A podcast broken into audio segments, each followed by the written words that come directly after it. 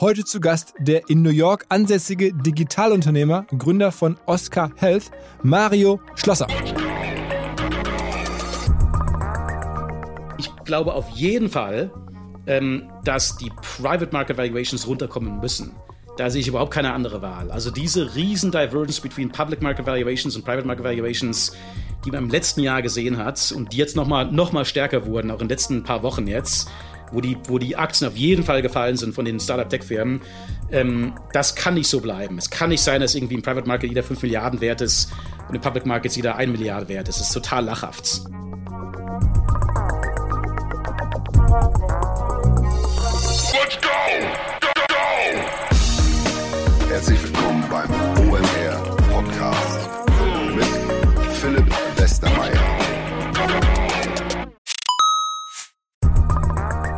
Ihr werdet euch wahrscheinlich fragen, warum unser Partner SalesViewer hier so oft im Podcast wirbt. Aber das ist relativ einfach zu erklären, denn wenn wir hier mittels Podcast Reichweite für SalesViewer erzeugen, dann besuchen natürlich auch hunderte von Menschen die Website von SalesViewer und SalesViewer kann dann mit dem eigenen Tool die Website-Besucher oder deren Firmen vor allen Dingen mit Klarnamen entschlüsseln. Also Podcast-Werbung führt zwangsläufig zu immer mehr Website-Besuchern und Website-Besucher lassen sich in Firmen Klarnamen von SalesViewer entschlüsseln und zu neuen B2B-Kunden machen. Und natürlich auch wir bei OMR sind sehr zufrieden mit SalesViewer nicht nur als Kunde, sondern auch als Partner. Wir setzen deren Tool ebenfalls ein zur eigenen B2B-Lead-Generierung und entschlüsseln damit die Website-Besucher von OMR, OMR Reviews oder anderen Tochterfirmen. Man sieht einfach, wer eure Webseiten besucht hat und wofür sich potenzielle Kunden interessiert haben. Neben uns, also OMR, sitzen aber auch noch deutlich größere Firmen wie Stepstone, Avato Systems, Sport5, Talon One oder die Vodafone-Tochter Grand Centrix bereits auf SalesViewer und generieren damit täglich neue B2B-Leads. SalesViewer ist bekanntlich auf unserem hauseigenen Software-Bewertungsportal OMR Reviews das bestbewertete Tool in gleich drei Kategorien und kann jederzeit kostenlos getestet werden. Wer also sehen möchte, wer auf der eigenen Website drauf war und diese Person dann am besten zu Kunden verwandeln möchte, der kann das alles kostenlos ausprobieren. salesviewer.com slash OMR. Zurück zum Podcast. Wir haben den Anspruch, dass jeder Podcast hier besonders ist und jeder Gast irgendwie inhaltlich besonders, sonst wäre er nicht hier. Aber jetzt mit Mario Schlosser ist das nochmal ganz, ganz anders gelungen, als ich eigentlich dachte. Ein deutscher Typ in New York, das hat mich schon mal angezogen. Dann ein großes Unternehmen. Health Tech war ich gar nicht so richtig interessiert am Anfang, bis ich begriffen habe, was sie da machen, dass sie das Versicherungssystem versuchen zu, ja, umzukrempeln, zu renovieren. Dann habe ich gesehen, mit wem er das gemeinsam macht. Da war ich auch erstmal neugierig, diesem Josh Kushner, also dem Bruder des Schwiegersohns von Donald Trump. Und es gab so verschiedene Punkte, wo ich dachte, okay, könnte ganz spannend werden. Aber was dann gekommen ist, war eigentlich noch viel geiler, weil was der Mario mir so erzählt hat, war mir überhaupt gar nicht klar, wie der da hingekommen ist. Vor allen Dingen, ähm, wie er auch bei Blockchain-Thematiken drinsteckt. Äh, ich frage ja mittlerweile alle so ein bisschen nach ihrer Meinung zu Krypto, aber dass dann jemand auf einmal sagt, ja, ich habe das Konzept für Ethereum indirekt quasi mitgeschrieben und habe den Vitalik Buterin mit beeinflusst, was der Buterin auch offensichtlich so sagt. Also das hat mich schon ziemlich umgehauen. Ähm, plus die lustige Geschichte, dass er die Firma Penner Game, die ihr vielleicht kennt, die mal hier in Deutschland existiert hat, wo man versucht hat, einen Obdachlosen tatsächlich zum Schlossbesitzer hoch zu managen als Managerspiel. Da waren ja die Gründer auf einmal dann gemeinsam mit Sven Schmidt unterwegs, hier in Deutschland, also meinem Stammgast. Und genau dieses Game hat der Mario versucht in Brasilien auszurollen, vor zig Jahren. Also es waren auch so krasse Zufälle dabei. Und das Ganze, wie gesagt, eingebettet in die Geschichte, wie er eine Firma gegründet hat, die mal sieben Milliarden wert war an der Börse, nämlich Oscar, dieses ähm, Versicherungsunternehmen. Mittlerweile ist sie nur noch knapp über eine Milliarde wert, also auch ziemlich harter Absturz. Auch darüber hat er offen gesprochen. Es ist so viel drin. Also Aufstieg, Fall, Situationsbeschreibung, vielleicht demnächst wieder Aufstieg. Ich würde es ihm sehr wünschen. Ich fand ihn ein super Typ. Und jetzt direkt rein ins Gespräch mit Mario Schlosser. Hi Mario. Hi Leute, freut mich, dass ich hier bei euch zu Gast sein kann. Ist schon eine etwas ungewöhnliche Geschichte. Also so ein, ähm, wie kommt ein äh, deutscher Typ, der glaube ich mal in Hannover Elektroingenieurwesen studiert hat, ähm, sozusagen nach New York äh, zu so einem Milliardenunternehmen, das er auch selber als ne, noch Shareholder, Gründer, äh, erzähl mal so ein bisschen, wie, wo, wo kommst du eigentlich her? Wie bist du in den Bereich Krankenversicherung in den USA äh, gekommen? Ja, ist ein, ein sehr ähm, gewundener Pfad, würde ich mal sagen. Also ich kam äh, da jetzt, also wir haben jetzt vor neun Jahren Oscar gestartet, ähm, ich und mein Co-Founder Josh Kushner Ähm, den Josh kenne ich schon von einer Firma, die wir vorher zusammen aufgemacht haben, die ähm, mal für eine Weile, für eine kurze Weile, äh, eine der populärsten Social Gaming Companies in, in Brasilien war. Mhm. Ähm, auch nochmal eine andere Geschichte. und ähm, ich kam erst zum ersten Mal in die USA in zwei, im Jahr 2002. Da war ich gerade noch in Hannover an der Uni, habe da E-Technik studiert und Computer Science oder Informatik studiert und ähm, habe ein Praktikum gemacht bei Infineon damals noch in, mhm. äh, im Silicon Valley. War dann ein halbes Jahr, hat mir so gut gefallen, dass ich dachte, ich will unbedingt zurückkommen hierher. Und ähm, habe dann einen Professor gefunden in Stanford, der ähm, auch ein Deutscher war, der mich dann da eingeladen hat, dort Research zu machen. Dann bin ich in den USA geblieben und ähm, das hat dann irgendwann über längere Zeit zu Oscar geführt. Also das heißt, du, du warst, du unterschlägst es hier, dass du auch noch irgendwie ein Harvard MBA gemacht hast und solche ganzen Sachen. Stimmt, genau, ja. Also wenn du die ganze Lebenslauf hören willst, ich das war. Das ist ja keine Kleinigkeit, ähm, das ist schon irgendwie prestigereicher Abschluss. Ja, nee, also äh, gut, bringt, ähm, bringt, bringt schon was ähm, in einer bestimmten Art und Weise. Also ich war dann äh, in Stanford für eine Weile als ähm, Visiting Researcher in Computer Science, ähm, habe da einiges an Research gemacht zum Thema Distributed Computing eigentlich. Also eine von den Sachen, die heute so im Rahmen von Cryptocurrency so ein bisschen wieder auch aufgekommen sind. Ähm, und äh, bin dann zu McKinsey für ein paar Jahre, war das war auch da teilweise wieder zurück in Deutschland, dann im deutschen Büro und bin dann nach Harvard an die Business School gegangen und eigentlich nur nach Harvard gegangen, weil ich dachte, da habe ich mal zwei Jahre Zeit. Business School ist nicht so sehr anspruchsvoll akademisch gesehen, um Companies zu starten. Und diese, der quasi der Oscar Precursor, also die erste Company, die ich mit dem Josh, meinem jetzigen Oscar Co-Founder gegründet habe, die kam aus der Harvard Business School dann raus. Also diese Social Gaming Company, die hat dort den Anfang gehabt ähm, und äh, ja. Und sagen wir jetzt, Josh Kushner, da werden jetzt vielleicht einige irgendwie sagen, der Name sagt mir irgendwas. Das ist der Bruder des berühmten Jared Kushner, der wiederum ja dann der ähm, Schwiegersohn von Donald Trump ist, korrekt?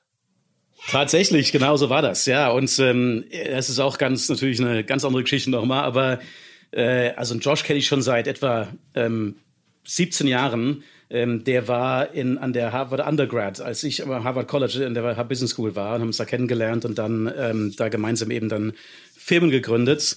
Ähm, Jared kenne ich auch schon lange. Und äh, dass der mal so in die Politik gehen würde, hätte ich damals noch nicht gedacht. Aber die Geschichte kann man ja überall mittlerweile nachlesen. aber das heißt, ihr habt euch eigentlich in Harvard kennengelernt? Genau, genau, ja. Also wir kannten also wie gesagt, er war am Harvard College, ich war in der Business School und wir haben uns über andere Bekannte kennengelernt. Ähm, und ich bin damals, wie gesagt, eigentlich nur nach, an die Business School gegangen, weil ich dachte, zwei Jahre Zeit, um Firmen zu starten, ist mal keine Lücke im Resümee, kannst du quasi ein bisschen an der Uni sein und parallel ähm, programmieren und so weiter. Und habe damals programmiert an einem Social Network. Ähm, das war 2005, da war Friendster noch einigermaßen populär MySpace war noch an der Spitze quasi, Facebook gab schon so ein bisschen. Und da dachte ich, Mensch, hier Social Networking, gute Idee. Ähm, bisschen programmieren, Code ist auch nicht so schwierig zu programmieren. Und der Josh hatte dann die Idee, ähm, einfach quasi einen Facebook-Klon zu starten, in anderen Ländern. Das war damals noch weniger irgendwie gang und gäbe. Dass da, also in Deutschland gab es, glaube ich, damals schon irgendwie Wer kennt wen oder sowas. Ja. Und ähm, aber allgemein war Facebook noch nicht noch nicht mal irgendwie verfügbar für Non-College-Students in den USA. Das heißt, das müsste damals so gewesen sein, dass auch Mark Zuckerberg dann noch in Harvard war zu der Zeit mit, mit, mit Facebook.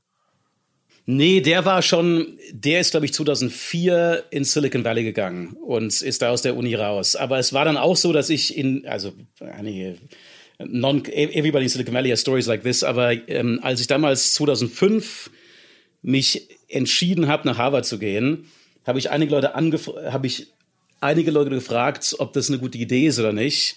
Und, ähm, und äh, der Sean Parker schrieb mich damals an und sagte, hey, we've got this new company called thefacebook.com. Willst du mal vorbeikommen, Palo Alto und Hallo sagen und irgendwie was zusammen machen? Dachte ich, hey, who needs a social, another social network? Ja, kann ich auch selbst bauen. Ne? und, äh, wie gesagt, dann, naja. Okay, schwer, aber selber, schwer zu vergleichen. Aber das Ding, das ihr dann gemacht habt, das hat dann nicht gut funktioniert offensichtlich oder nicht, nicht zumindest nicht so gut funktioniert, wie man, wie man sich erhofft hätte. Klassische Startup-Story, würde ich sagen. Also die ursprüngliche Idee war ähm, Social Network für Latin America. Äh, das war wirklich die ganz simple Idee. Ähm, Facebook war nur in Englisch verfügbar die hatten in Brasilien, Argentinien sowas kein Eigengewächs damals in, an Social Networking. Und ähm, das, diese Idee die ging, verlief quasi total im Sand. Also wir haben dann einige Jahre dran rumgebastelt. Ich bin dann nach Harvard erstmal zum Hedgefonds gegangen. Bridgewater Associates heißt der, mittlerweile der, der weltgrößte Makro-Hedgefonds. Und ähm, habe dann so parallel quasi die Server am Laufen gelassen, so ein bisschen programmiert auf der Seite. Aber das hat nie so richtig abgehoben.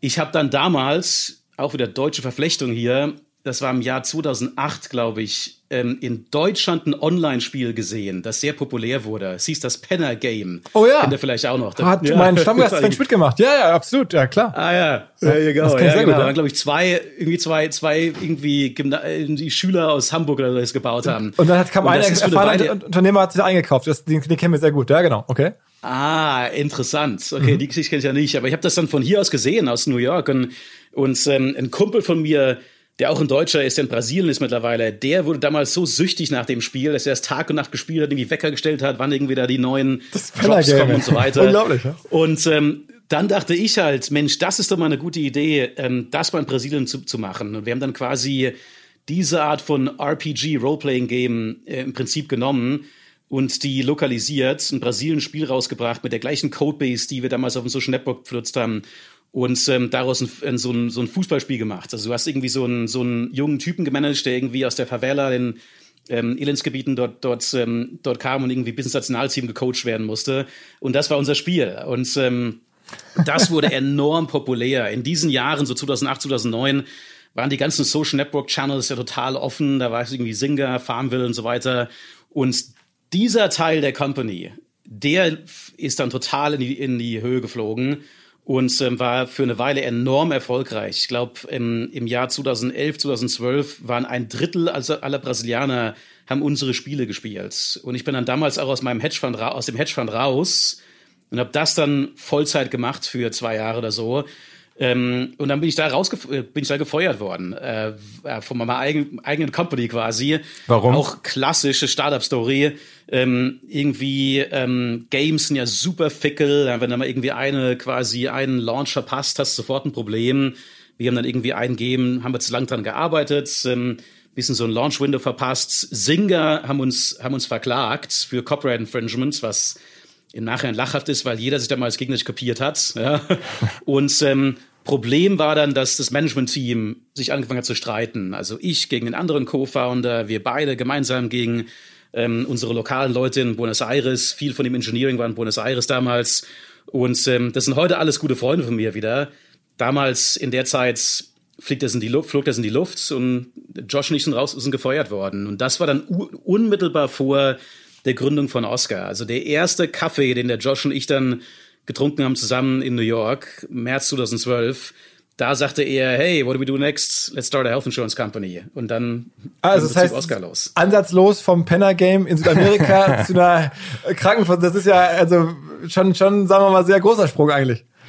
Genau richtig, genau richtig. Ja, also ich ähm, die ganzen ersten Designs für Oscar, also so, wenn man so, wo wir uns überlegt hatten, okay, was machen wir da jetzt anders als Krankenversicherung?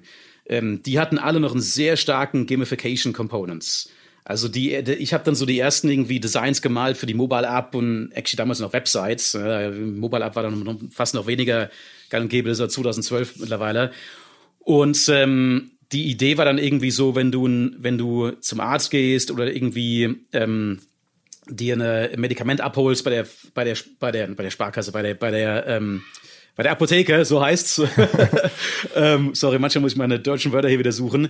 Äh, dann taucht das bei dir in so einer Timeline auf und der Timeline musst du dann draufdrücken, dann springt da so ein Schatz raus, kriegst du Punkte, dann kannst du wie hochleveln und so ein Zeug. Also alles sehr gamifiziert.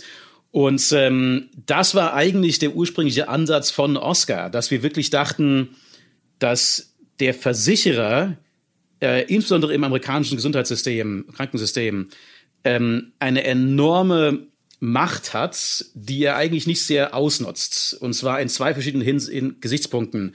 Zum einen können die Versicherer wirklich alles sehen, was du als End-User im, im Krankensystem, im Gesundheitssystem machst. Also jeder Arztbesuch, jeder Krankenhausaufenthalt, ähm, sehen die Versicherer alles in Amerika, weil die im Prinzip dafür bezahlen müssen. Ja, also das ist eine sehr gute Data Visibility.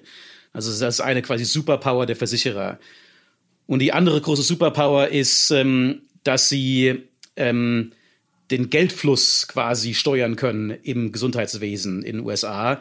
Das heißt, sie können den Ärzten sagen, wofür sie bezahlen und nicht bezahlen. Sie können den Versicherten sagen, wofür sie bezahlen, nicht bezahlen. Ähm, sie können theoretisch Incentives in place bringen und irgendwie Belohnungen bezahlen, wenn du irgendwie dich ein bisschen anders verhältst als Versicherer, Versicherer und so weiter. Und wir dachten also von daher, wenn wir einen Versicherer bauen können, der viel höheres Member Engagement hat, also viel höheres Engagement hat mit den Versicherten, dann können wir das alles quasi dazu benutzen, um Leute zu überzeugen, ähm, im Prinzip das Gesundheitssystem anders zu navigieren, andere Entscheidungen zu treffen. Und das ist Oscar. Also es ist jetzt elf Jahre her, ne, dass ihr das dann sozusagen da in New York dann euch ausgedacht habt. Jetzt äh, fast genau zehn Jahre her. Okay. Also es kam im März 2012 war die erste Idee und ähm, wir haben dann für ein paar Monate einfach nur so ein bisschen Research gemacht. Ich hatte nichts zu tun, weil ich ja gefeuert war. Ich hatte keinen Job. Hatten mir so gedacht, ähm, mal überlegen, was ich noch machen könnte. Und äh, ähm, damals gab es also im Prinzip überhaupt noch, es gab diesen ganzen Bereich InsurTech gab es noch gar nicht. Also es gab überhaupt keine, kein Beispiel für eine Versicherungsgesellschaft, die von Tech-Gründern gegründet wurde. Weder in den USA noch in Europa noch, noch irgendwo anders von dem, was wir so sehen konnten. Ähm, und es hatte im Staat New York, also in den USA ist, ist ähm, das Finanzwesen und das Versicherungswesen ähm, State by State reguliert. Also wie im Staat New York hier. Im Staat New York hat es damals seit 25 Jahren keinen neuen Versicherer gegeben. Das heißt, es gab weder Tech Insurance Startups, noch gab es Insurance Startups. Ja, keins davon gab es das irgendwie. Also wirklich eine völlig neue Idee, die wir da versucht hatten zu verfolgen. Das Glück, das wir hatten, war, dass ähm, im, am 01.01.2014 ging dann das sogenannte Obamacare los. Und im Jahr 2014 war dann so ein Meilenstein, an dem zum ersten Mal Amerikaner wirklich ähm, für sich selbst eine Krankenversicherung kaufen konnten. Das gab es in den USA vorher nicht. In den USA warst du entweder versichert über deinen Arbeitgeber oder wenn du keinen Job hattest, hattest du einfach keine Versicherung. Und diese Obamacare-Gesundheitsreform ähm, würde quasi ähm, im Jahr 2014 dann so einen Markt zum ersten Mal erzeugen, wo Individuals, ähm, irgendwie Freelance Designer, Freelance Coder, irgendwie University Lecturers und so weiter oder Restaurantmitarbeiter, wo die dann quasi individuell Krankenversicherung kaufen konnten. Also so ein bisschen so wie der deutsche Privatversicherungsmarkt mit dem Unterschied, dass in den USA es 40 Millionen Leute damals gab, die überhaupt keine Krankenversicherung hatten. Und die würden dann quasi alle da kaufen können. Und das war ein unglaublich guter Catalyst für uns, weil ähm, es quasi eineinhalb Jahre nach dem Beginn dieser Idee, einen Versicherer zu starten, für uns diesen Markt geben würde, der zum ersten Mal es erlauben würde, quasi so ein, so ein Individual Market aufzubauen.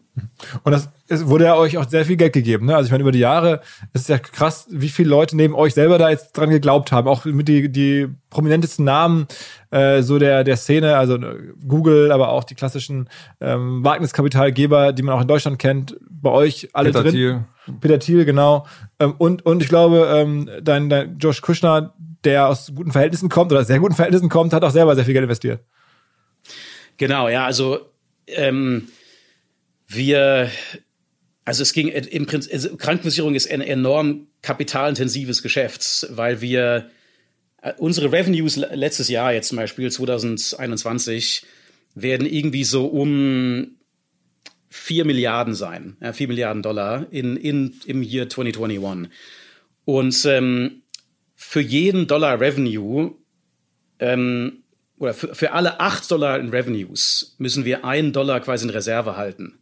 Äh, quasi einen Bankaccount legen, ähm, zu den Regulierern schicken und die Regulierer kontrollieren dann quasi diesen Bankaccount, der dann Res der ein Reserve-Account ist für das Risiko, das wir eingehen als Versicherungsgesellschaft. Ja. Und das heißt, kannst du irgendwie ausrechnen, dass wir da dann immer eine halbe Milliarde oder sowas in, in, Reserve, in Reserve Capital brauchen, das einfach nur auf der Bank liegt. Und diese Art von Kap Kapitalintensität ähm, war damals auch noch völlig unbekannt im Startup-Bereich, weil ähm, es gab damals schon die ersten Versuche, ähm, so Neobanks zu bauen. Bank Simple war der, einer der ersten Versuche damals. Und Bank Simple war damals, oder eigentlich alle Neobanks, die es damals so gab, haben alle quasi versucht, keine Bank zu sein. Weil es klar wurde, wenn du eine richtige Bank wurdest, musstest du Reservekapital halten, wurdest reguliert und so weiter. Und die, the fashionable thing to do at the time war quasi zu sagen, hey, ja, ich mache die ganze Software, ich mache das irgendwie Member Engagement und so weiter, aber das eigentliche Banking, das lasse ich mal andere Leute machen. Und wir haben damals wirklich bewusst gesagt, nee, nee, nee, wir wollen die Lizenz haben, wir wollen das Reservekapital haben, wir wollen end-to-end -End ein Versicherer sein, weil, ähm, äh, weil wir dachten, dass uns das viel mehr an Bewegungsfreiheit geben würde. Ja, also du hast aber genau recht. Also wir haben im Laufe der Jahre, ich habe jetzt aufgehört zu zählen, aber einige Milliarden an, an Risikokapital einnehmen, eingenommen, einnehmen müssen, ähm, weil eben das ein kapitalintensives Geschäft ist und äh, bis heute auch noch das der Fall ist. Hm. Was ist denn dann euer tatsächliches, eure Produktvision? In Deutschland können wir es ja nicht äh, sozusagen ausprobieren. In was hat dann so ein Peter Thiel oder Google da rein investiert, dass sie gesagt haben, ihr macht das besser als jetzt ähm, die etablierten? Weil es gibt ja auch einen Grund, warum 25 Jahre da niemand was Neues gegründet hat. Ja, genau. Ähm, ganz einfach eigentlich. Ähm, äh, günstigeres, ich muss immer die deutschen Begriffe mir überlegen, ähm, äh, günstigere Gesundheit. mal so. Ähm, Amerika insbesondere ist bei weitem das teuerste Gesundheitssystem in der Welt. Also in Amerika gehen etwa 18 Prozent des GDP, des Bruttosozialproduktes, ins Gesundheitssystem. In Deutschland ist es, glaube ich, irgendwie 10 Prozent oder so so in der Schweiz, Japan und so weiter, vielleicht 9, 10, 11 Prozent. Das heißt, Amerika gibt unglaublich viel aus fürs Gesundheitswesen und ähm, hat äh, verglichen mit anderen reichen Industriestaaten die schlechtesten Outcomes. Also irgendwie ähm, äh, höchste Sterblichkeitsrate von Müttern im, in der Geburt und so weiter. Und ähm, für meine Begriffe das größte Problem ist Affordability. Also quasi, ähm, sag mal, wie sagt man da auf Deutsch? Ähm, äh, äh, ob man sich das leisten kann, zum Arzt zu gehen. Das ist Konsistenz gesehen das größte Problem. Klar kannst du irgendwie, wenn du Ingenieur im Silicon Valley bist, kannst du dir leisten, zum tollen Arzt zu gehen oder sowas. Ähm, aber es gibt unglaublich viele Menschen in den USA, die äh, in ökonomischen Verhältnissen leben, wo sie echt äh, irgendwie Medikament nicht leisten können oder nicht leisten können, zum Arzt gehen und so weiter. Und wir haben, wir dachten echt, der Versicherer ähm, ist am Ende dafür verantwortlich, von dir als End-User Geld einzunehmen, einmal pro Monat quasi Prämie einzunehmen und dann für deine ganze Gesundheitsvorsorge ähm, äh, oder Vorsorge und Leistung und so weiter zu bezahlen. Ganz einfach das Versicherungsgeschäfts. Das heißt, wenn wir als Oscar ähm, unsere User darauf quasi trainieren können, dass bevor die sogar zu, überhaupt erstmal zum Arzt gehen, die erstmal bei uns checken, wer der beste Arzt ist, wer der günstigste Arzt ist, was die beste Medizin ist für diese, für diese bestimmte Sache, die sie jetzt, die sie jetzt lösen wollen, dann können wir ähm, den, die viel mehr leiten ähm, zu der, zum besten Outcome und quasi der günstigsten Leistung, die für sie, die sie gesund machen würde. Ähm, und dazu musst du eigentlich der Versicherer sein, das richtig machen zu können. Weil nur der Versicherer, wie gesagt, die End-to-End-Visibility hat und nur der Versicherer quasi eben so ein Business Model hat, ähm, wo Versicherer mehr Geld macht, wenn deine Gesundheitskosten runtergehen, du also quasi ähm, schneller gesund wirst. Ähm, das ist für, eigentlich für alle Versicherer so. Aber in den USA insbesondere ist der, der, der bei weitem größte Teil des Versicherungsmarktes einer, der nur indirekt überhaupt mal mit dem End-User kommuniziert. Bei den USA alle großen Versicherer eigentlich nur Firmen versichern und die Firmen dann quasi ihren Angestellten die Versicherung quasi so runterreichen. Das heißt, wenn du United Healthcare bist oder Cigna oder sowas bist, das sind die großen Incumbents in den USA, hast du eigentlich kein sehr wenig direktes Endkundengeschäft. Also was Oscar konkret anders macht als alle anderen, ist, dass wir eben einen viel höheren Prozentsatz haben an Mitgliedern, die im Prinzip uns so als den Einstiegspunkt ins Gesundheitssystem sieht und über uns die Ärzte findet, unsere Eigenärzte mittlerweile benutzt. Wir haben unsere eigenen Ärzte mittlerweile auch ähm, auf der Payroll äh, und so weiter. Das ist quasi der große, die große Unterschied. Und dann unglaublich viele Gesichtspunkte davon, zum Beispiel ähm, kann ich jetzt hier meine Art einen Knopf drücken und ich krieg ähm, meinen Oscar Primary Care Physician, meinen Oscar Hausarzt quasi, ähm, sofort Video Call for totally free ähm, komplett kostenlos. Wenn der Oscar Hausarzt mir was verschreibt, dann wird das Medikament auch kostenlos sein. Ähm, wenn der Oscar Hausarzt mir sagt, geh mal zum, zum Kardiologen zum Beispiel, wird der erste Visit zum Kardiologen auch kostenlos sein. Ähm, wir äh, und so weiter. Also quasi diese ganze in Einklang bringen von Incentives und Member Engagement ist quasi das Herz von Oscar. Was ich bei der Arbeit mit am liebsten mag, wie ich auch hier unsere Firma versuche voranzubringen, ist vor allen Dingen durch Gespräche mit Menschen am sprichwörtlichen Watercooler, also am Wasserspender. Und tatsächlich, es gibt jetzt einen bei uns im Büro, es gibt vor allen Dingen einen Partner dafür, die Firma Fresh at Work. Fresh at Work rüstet Firmen aus mit Kaffeemaschinen und Wassersystemen. Das ist generell ihr Konzept. Sie machen das insbesondere im B2B-Bereich und zwar ziemlich einzigartig. Ein einfaches, rundum sorglos Paket, ehrlich, ohne versteckten Kosten und mit einer fairen Abrechnung Abrechnung im Preis inbegriffen. Bei Fresh at Work sind zum Beispiel alle Geräte, dann ein garantierter Service, je nach Verbrauchsmenge natürlich und natürlich Ersatzverschleißteile, sogar Kaffeebohnen, Kakaopulver, Installation, Lieferung. All das gibt's im Abo-Paket mit Fresh at Work ohne Vertragsbindung. Wer es ausprobieren möchte, es gibt jetzt auch für Hörerinnen und Hörer des Podcasts einen 10% Rabatt auf den monatlichen Tarif bis Anfang Mai gilt der. Alle Infos unter freshatwork.de slash omr fresh at work ist ein Wort und at, also die Buchstaben at, fresh at work.de slash omr.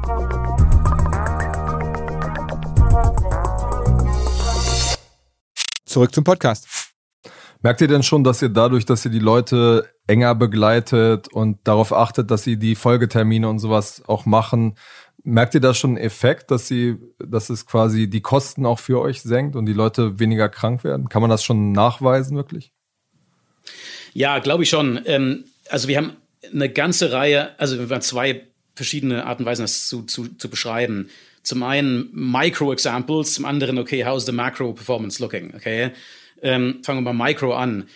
Zum Beispiel sehen wir, dass ähm, wenn du einen Oscar-Hausarzt hast ähm, und der Oscar-Hausarzt dir sagt, äh, hier, nimm dieses Medikament, dann füllen etwa 85 Prozent aller Members von Oscar, die das, das Medikament verschrieben bekommen haben, füllen das Medikament in der, in der Pharmacy, in der Apotheke. Also gehen zur Apotheke und holen es ab und nehmen, die, nehmen wahrscheinlich nehmen sie dann die, ähm, nehmen das Medikament dann auch ein, natürlich. Ja. Ähm, der Durchschnitt ist etwa 60 Prozent. Das heißt, wenn wir unsere anderen Oscar-Mitglieder anschauen, ähm, die ihre, ihre Medikamente, irgendein Medikament von ihrem Non-Oscar-Hausarzt verschrieben bekommen. Also wir haben etwa 100.000 Ärzte, die einfach Non-Oscar sind, die bei uns im Network drin sind. Und ein paar hundert Ärzte, die quasi Oscar, äh, quasi Medical Group Payroll sind. Ähm, das heißt, wenn wir dir dieses Medikament kostenfrei geben, weil der Oscar-Arzt es dir verschrieben hat, geht die Füllrate auf 85 Prozent hoch von normalerweise 60 Prozent. Und wenn du alle, wenn du mal Studien liest in USA, Deutschland und so weiter, ähm, die versuchen zu erleuchten, in welcher Prozentsatz von Leuten, die Medikament verschrieben bekommen, es auch wirklich einnehmen, ist es typically so 50, 60 Prozent oder so. Und ähm, also wir haben es da wirklich geschafft, diese Medikamentenfüllquote hochzutreiben. Äh, und das ist enorm wichtig, weil wenn Leute ihr Medikament nicht einnehmen, wahrscheinlich höhere äh, Sterblichkeitsrate, schlechtere Outcomes und so weiter. Das ist mal ein gutes Beispiel. Anderes nettes kleines Beispiel ist, dass wenn, ähm, wenn du als, äh, also ungefähr so 50 Prozent aller Oscar-Mitglieder ähm, sind what we call monthly active users. Also es ist wirklich dieselbe MAU-Metric, die auch so andere Technology Companies benutzen und so weiter. Also wie viel wie viele unserer Leute sind quasi mindestens einmal im Monat in der App oder in der Website oder reden mit ihrem Coach. Wir haben alle möglichen Coaches äh, bei Oscar. Ähm, das ist etwa 50 Prozent, was auch, ich würde mal so sagen, zehnmal höher ist als andere Versicherer in den USA. Eine halbe Million Und, habt ihr ähm, insgesamt, ne? Wie, Eine halbe Million habt ihr um, äh, insgesamt an, an Kunden mittlerweile. Letztes Jahr hatten wir eine halbe Million, genau. Mhm. Dieses Jahr haben wir jetzt, das haben wir jetzt, werden wir jetzt bekannt geben, nächsten zwei, drei Wochen. Also ähm, da muss ich jetzt acht geben als Public Company, dass es das ist Material Non-Public Information. Kann ich also nicht sagen. Müssen wir auf den Earnings Call warten, leider. Aber wir hatten, ähm, wir hatten wirklich wieder sehr gute äh, Anklang in dieser Open Enrollment Phase. Also wir können quasi in sechs Wochen am Ende des Jahres wachsen. Und dann muss halt dann alles kommen und dann alle Leute, die dann quasi in den sechs Wochen zu uns kommen, die bleiben für das ganze nächste Jahr. Ja, also diese sechs Wochen laufen jetzt gerade aus und lief also wieder, lief gut. Aber werden wir jetzt wie bekannt geben in ein paar Wochen, wie viel wir da jetzt genau haben. Das heißt, ihr könnt nur in den ähm, sechs Wochen Kunden generieren. Also in das restliche Jahr ja. könnt ihr gar keine Neukunden generieren. Nee, ja, das ist total aus. Also es gibt unglaublich viele Verrücktheiten, die wir navigieren müssen als ähm, highly regulated insurance company. Ähm, und das ist auch ein Grund, weil, warum jetzt ähm, unsere Stockmarket Performance momentan noch total äh, im, im Klo ist, ja, weil halt äh, diese, weil wir, glaube ich, schon so diese ähm, immer noch so eine Art Trailblazer sind. Also wirklich äh, zu, die, die erste, das erste Versicherungsstartup und auch eine der ersten jetzt, die wirklich public sind in den USA. Ähm, kamen jetzt einige andere schon nach uns auch, ähm, oder einige andere, die nach uns kamen, sind sogar vor uns noch irgendwie mit SPAC an die Börse und so weiter. Ähm, aber wir sind so die erste große gewesen, würde ich mal so sagen. Und ähm, diese Seltsamkeiten, Seltsamheiten, ähm, wie so das Pricing funktioniert in dem Markt, wie eben diese quasi sechs Wochen am Ende des Jahres kannst du irgendwie wachsen, Rest des Jahres nicht und so weiter. Das sind so die Sachen, die die Public Markets momentan noch nicht so richtig verstehen, wie das funktioniert. Also ich glaube, ich kann mir vorstellen, dass jetzt ähm, ähm, also die, die, die Zahlen, die wir da jetzt so sehen, äh, von den Analysts zum Beispiel über uns, viele von verstehen noch nicht, wie Oscar funktioniert. Und das ist halt gut. Dann liegt an uns, das jetzt besser zu erklären. Aber genau, man muss einmal die, auch sagen. Aber einmal die Performance für die Hörer. Äh, du hast ja gerade im Klo. Also ihr seid letztes Jahr irgendwie für, ich glaube, sieben Milliarden, äh, also Valuation ähm, ja. an die Börse gegangen. Und jetzt ist es noch so bei 1,2 oder so, 1,3? Irgendwie sowas, ja. ja. Also es ist schon, schon, also schon, schon sehr viel weggebraucht. Das heißt, Anleger der allerersten Stunde wären jetzt aktuell enttäuscht, logischerweise. Und was man ja. auch sieht, das hast du gerade schon ein bisschen erklärt, warum das so ist, ist natürlich, wenn man sich überlegt, wie viel Kapital ihr eingesetzt habt, das ist ja schon, schon mehrere Milliarden, um die Firma zu bauen. Und jetzt guckt man und sagt, okay, der, der Firmenwert an der Börse ist angeblich jetzt nur noch 1,2 Milliarden. Das ist natürlich, dann ist man natürlich auch irgendwie als Anleger oder als Investor erstmal denkt man sich, oder auch als Gründer wahrscheinlich, Mensch, ähm, das ist natürlich so eine nicht scheint nicht nach nicht so effizient mit dem Kapital irgendwie zu funktionieren. Ne? Das ist so das, was man dann wahrnimmt. Aber da sagst du gerade, das sind natürlich die Gründe, ist diese Branche, die das so erfordert. Also, that's sort of like, you know, that's the that's the game you decide to play, würde ich mal so sagen. Also wir haben, wir hätten nicht an die Börse gehen müssen. Das war unsere Entscheidung. Und äh, ähm, für meine Begriffe wird das langfristig gesehen auf jeden Fall die richtige Entscheidung gewesen sein. Wir haben enorm viel Kapital im Börsengang eingesammelt. Wir haben, wir, und wir sind damals wirklich äh, wenn du mal auf den Markt so schaust, wir sind damals wirklich am Peak der Digital Health ähm, äh, Euphoria an die Börse gegangen. Also im März 2021 äh, Teledoc zum Beispiel, andere Firmen in dem Bereich waren irgendwie alle irgendwie so noch dreimal mehr wert, als sie jetzt wert sind, ähm, teilweise mehr. Äh, von daher sind wir nicht die Einzigen, die jetzt im letzten Jahr diese, diese Art von Entwicklung mitgemacht haben. Aber klar, natürlich, ähm, auf keinen Fall ist das, äh, wollen wir da bleiben, wo wir jetzt gerade sind. Ähm, der, ich bin mir absolut sicher, dass es eine Momentaufnahme ist. Also wir haben jetzt, wir haben mehr Geld in der Bank, als unser Börsenwert ist momentan. Ähm, also von daher macht das überhaupt keinen Sinn. Aber ähm, was ich erstaunlich finde im, in, dem, in den Public Markets, ist, dass ähm, e-, enorm viel wirklich also ich denke schon, dass auf langfristig gesehen, langfristig gesehen, dass die Public Markets recht effizient sind, dass sie also quasi Information gut discounten und so weiter. Aber Short-Term ähm, kommt sehr auf die Flows an. Also wer kauft und wer verkauft. Das ist eine ganz einfache Sache. Ja? Und ähm, äh, momentan sind die großen Funds, die großen Investoren enorm vorsichtig, in Namen reinzugehen, die stark gefallen sind.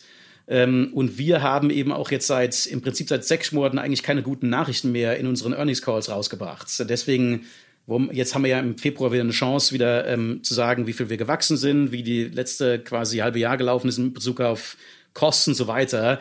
Aber das letzte Jahr mit Covid, Kosten, irgendwie allgemeine IPO-Fatigue und so weiter war schwierig. Bin mir sicher, das war für uns die richtige Entscheidung, an die Börse zu gehen. Da habe ich überhaupt keinen Zweifel dran, weil, wie gesagt, am Ende des Tages, ähm, wir haben das Kapital, Josh und ich haben ähm, Control of the Board and the Company, ja, wir haben also Voting Control ähm, und von daher werden wir das äh, Konzept ist für meine Begriffe total sound. Ähm, da müssen wir halt dieses Jahr zeigen, dass wir das können. Es ist eigentlich für dich verrückt, wo, du- wo du das gerade sagst, ähm, mit Obamacare und auch mit dem Trump, ist ja irgendwie schon auch fast ironisch, dass sozusagen ausgerechnet dein Co-Gründer, äh, dessen Bruder jetzt der Trump unterstützt hat und der damit ja sozusagen, wenn ich es richtig verstehe, auch so ein bisschen gegen das, gegen euer Business arbeitet.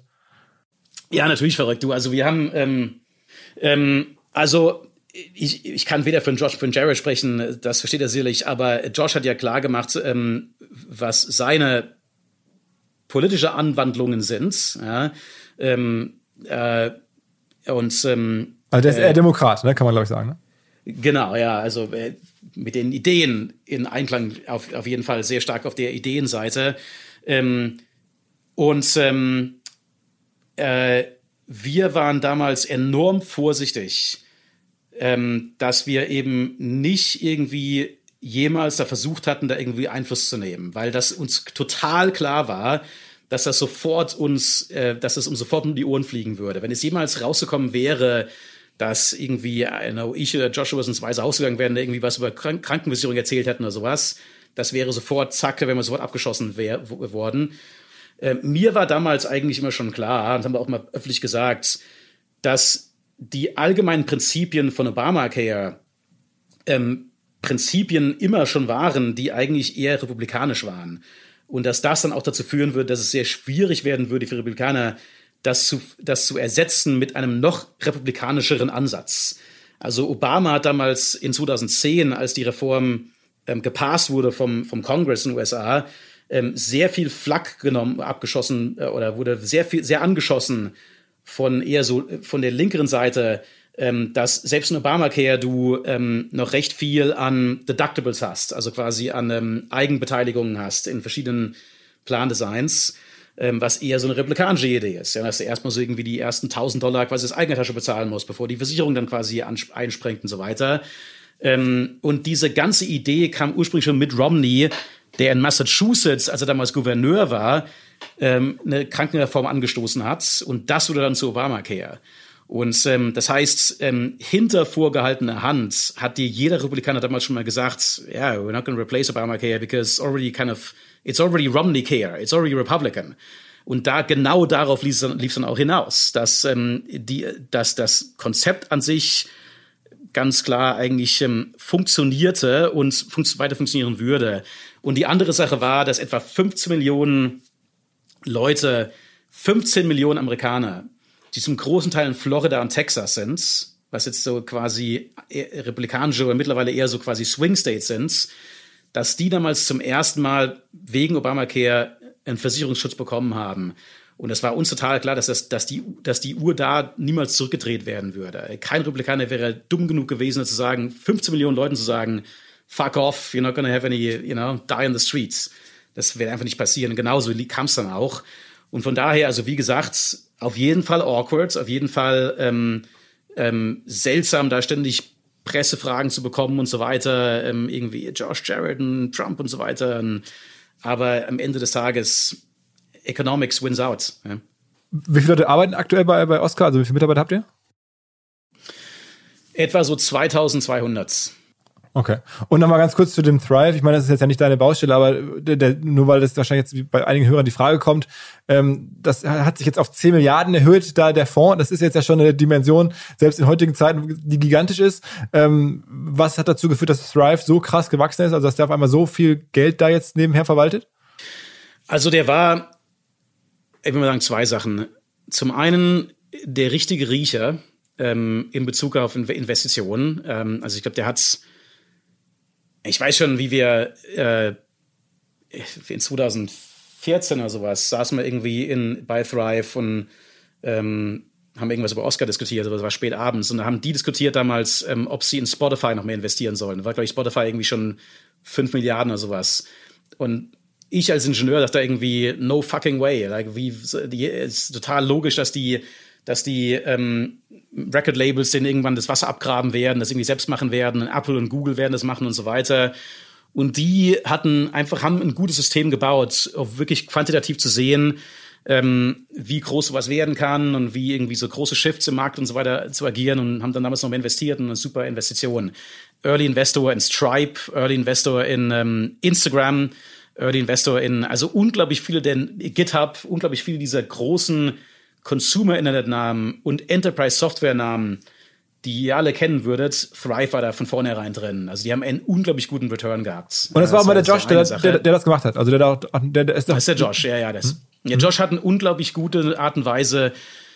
Der Josh ist ein unglaublich guter Typ, muss man mal so sagen. Ähm, der ist unglaublich ähm, kind, äh, also ähm, großzügig. Äh, ja, groß, genau, nett, nett wäre so die andere deutsche Überzeugung. Nett hört sich irgendwie so bisschen, irgendwie so, irgendwie ein netter Versuch irgendwie so an. also, der ist unglaublich, großzügig ist nicht auch das richtige Wort. Der ist ein unglaublich guter Businessmann.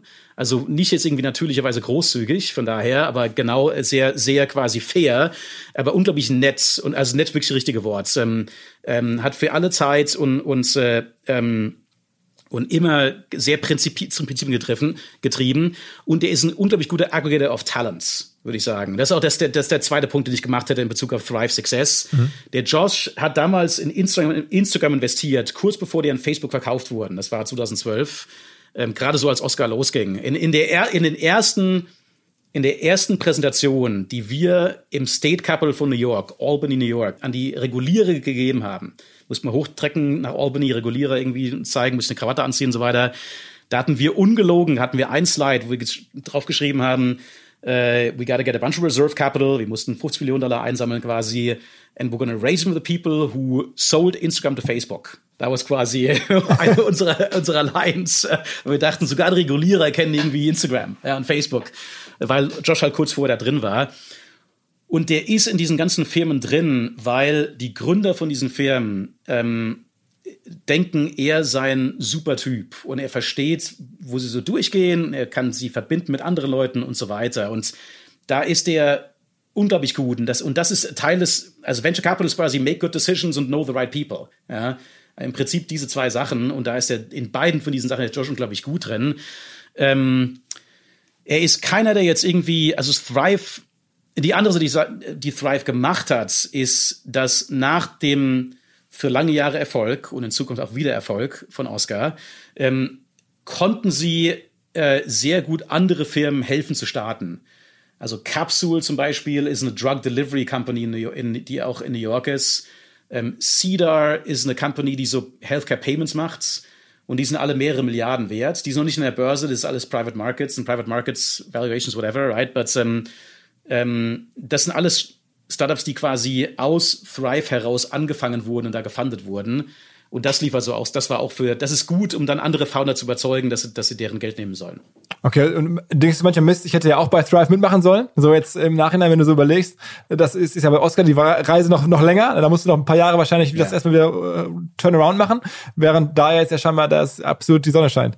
Also äh, Turnaround würde ich auf keinen Fall nennen. Ähm, wir müssen einfach weitermachen, was wir bisher gemacht haben, ja, und einfach mal ähm, hoff, äh, nicht nur hoffen, also mal weiter Results zeigen.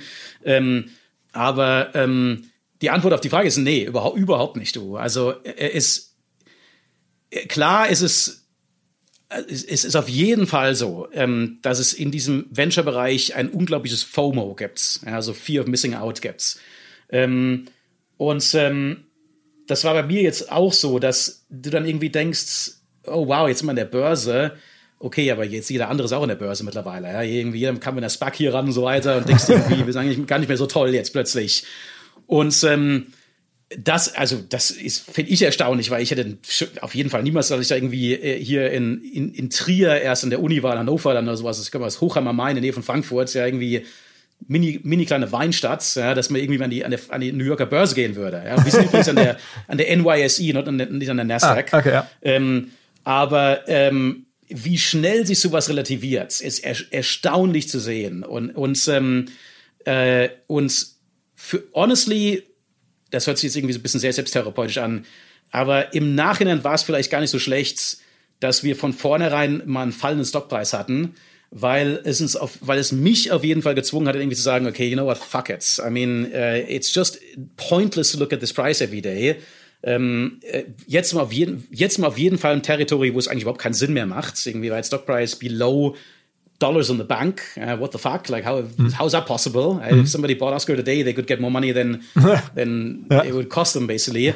Und ähm, ähm, dass dieses Erfahrung äh, hat, mir, hat mich damals quasi gelehrt, wie bescheuert es eigentlich ist, irgendwie so FOMO jetzt irgendwie zu haben. Also ja zu denken irgendwie, okay, what, what somebody else, maybe we did something interesting, but what somebody else is even more, is even more interesting, eben noch interessanter. Ja. Mhm.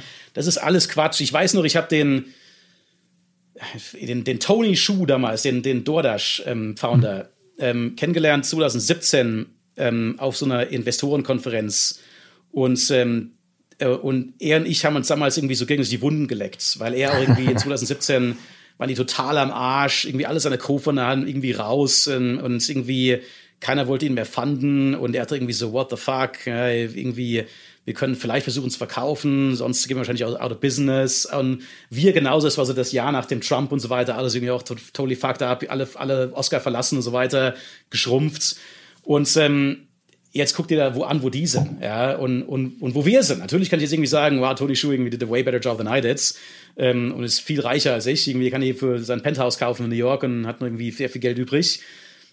Honestly ist mir mittlerweile scheißegal. Also da, da jetzt irgendwie das zu gucken, das wird sich alles wieder ändern. Ähm, Oscar wird, wird erfolgreicher, Dodash wird, wird weniger erfolgreich werden im, im nächsten Jahr. Da kann ich mal, bin ich mal fast schon sicher hier, ohne jetzt irgendwie Material Information zu geben hier. Ähm, und diese Sachen sind so dermaßen beeinflusst von Circumstances und ähm, fast-moving river, die happen to be part of. Da muss der echt, da muss der echt durch. Also konkrete Antwort ist nee. Ich bin happy darüber, dass andere bei Thrive, die vielleicht weniger, vielleicht mehr hart gearbeitet haben als ich, dass die mehr Kohle gemacht haben. Das ist super. Das können die mal ruhig weitermachen. Ja. Honestly, für mich ist das alles echt ein Teil da ist ähm, einfach mal in der näher dran zu sein an diesen Geschichten ist schon mal cool. Ja, da mal irgendwie zu, irgendwie zu denken, dass jetzt irgendwie der Trump vielleicht Oscar hasst oder sowas, ja, super, ja, geile Geschichte, ja, zu denken, dass Obama vielleicht darüber, dass uns uns vielleicht kennt und irgendwie gut findet, dass wir existieren, klasse Geschichte. Die Geschichte reicht schon. Ja, jetzt natürlich sagt das nicht Investoren, da muss halt der Stockpreis mal wieder her. Jetzt langsam, da reichen die Geschichten nicht, aber das reicht mir immer schon persönlich. Hast du denn irgendwie Angst, dass sich gerade der, der Wind an den Börsen so ein bisschen gedreht hat und generell Tech äh, langfristig äh, schwieriger wird? Also Wachstums- und Tech-Companies, da ist ja in den vergangenen Wochen in der überall die Kurse ziemlich abgespiert, wegen auch der, der Zinsangst. Ähm, ja, machst du dir da irgendwie Sorgen, dass das langfristig so weitergeht? Also ähm, äh, ja und nein. Sorgen für Oscar nicht, weil wir halt das, ich glaube schon das Glück hatten, im Nachhinein eben wirklich an einem guten Punkt zu gehen. Und wir haben, also wir, wir wollten damals eine Milliarde einsammeln in dem, in dem Börsengang. Und ich habe dann allen Bankern gesagt, am Abend vorher, wenn du den finalen Preis festlegst, get the absolute maximum you can get. Äh, wir haben dann eineinhalb Milliarden eingesammelt quasi, weil wir halt wirklich dachten, hey, I don't give a shit about the I mean, it's not true about the price. Like we give a big shit about the stock price, um, but I don't give a shit about if the pop is going to be this or that. Ja, wir wollen was was enduring Legacy für Oscar sein wird, wird Geld in der Bank. Ja. Und das heißt, wir haben damals wirklich gut Kapital einsammeln können, viel mehr als die anderen. Und von daher haben wir da erstmal eine gute Position. Ähm, und sind nicht so wie andere, die später im Jahr kamen, dann zu wenig eingesammelt haben und dann jetzt dann wirklich dieses Jahr denen könnte das Geld ausgehen. Das ist viel gefährlicher. Also das ist das Gute an der Börse, dass der Börsenkurs selbst eigentlich deine Business Strategy nicht beeinflusst, direkt, indirekt natürlich schon, weil du zeig, weil du halt zeigen musst, dass du, dass du was kannst, aber direkt nicht. Du musst jetzt nicht irgendwie, ist nicht so wie wenn deine Sales runtergehen, dass du irgendwie Leute rausschmeißen musst. Unsere Sales sind super hoch, ja. Also das zum einen, da habe ich keine Angst. Ich glaube auf jeden Fall, ähm, dass die Private Market Valuations runterkommen müssen. Da sehe ich überhaupt keine andere Wahl. Also diese riesen Divergence between Public Market Valuations und Private Market Valuations, die man im letzten Jahr gesehen hat und die jetzt noch mal, noch mal stärker wurden, auch in den letzten paar Wochen jetzt, wo die, wo die Aktien auf jeden Fall gefallen sind von den Tech von den, von den Startup-Tech-Firmen. Ähm, das kann nicht so bleiben. Es kann nicht sein, dass irgendwie im Private Market jeder 5 Milliarden wert ist und im Public Markets jeder 1 Milliarde wert ist. Das ist total lachhaft. Ja? Ähm, also da denke ich auf jeden Fall davon aus, dass es runterkommen wird. Und ähm, ich kann dir sagen, was ich jetzt, was ich auf jeden Fall sagen kann mit, mit Authority, ist, dass die Conversations mit Investoren im, Markt, im, im Markt, dass die komplett sich geändert haben. Vor einem Inwiefern? Jahr ist alles about irgendwie Growth, alles irgendwie Growth, Wachstum vor einem Jahr, alles irgendwie, oh, Disruption Story, Multiple Revenues und so weiter. Jeder Investor fragt sich jetzt, will die, werden die Unit Economics funktionieren? Und wann wirst du aufhören, Geld zu verbrennen? Jeder Investor fragt dich das. Und ähm, das kann sich auch wieder ändern. Also dass das, ich weiß damals noch, als WeWork sein IPO abgesagt hat, ähm, im September 2019, hatten wir auch eine Phase, wo jeder Investor gesagt hat, oh, this is the big change. Von jetzt an ist alles erstmal hier auf Profitability aus umgemünzt. Und dann kam die Pandemic, dann kam irgendwie Money Printing und irgendwie Stimulus und so weiter. Und es ging wieder von vorne los. Also das kann man einfach schwer sagen, wie sowas funktionieren wird. Also, ähm, aber es ist momentan sind wir in einer Phase, in der jede Public Company zeigen muss, funktionieren die Unit Economics und wann wirst du profitabel werden. Und das wird auch, wenn das länger so weitergeht, wird das zurückfließen auf die Private Markets. Und ich sage dir noch eine letzte Sache darin, da bin, da wäre ich enorm froh. Weil momentan ist es echt so, dass ähm, diese Fear of Missing Outs hat jeder. Du kannst in New York um die Ecke laufen, wenn du irgendwie aus Oscar rauskommst und es gibt dir jemand sofort 10 Millionen Dollar. Das ist überhaupt keine Frage.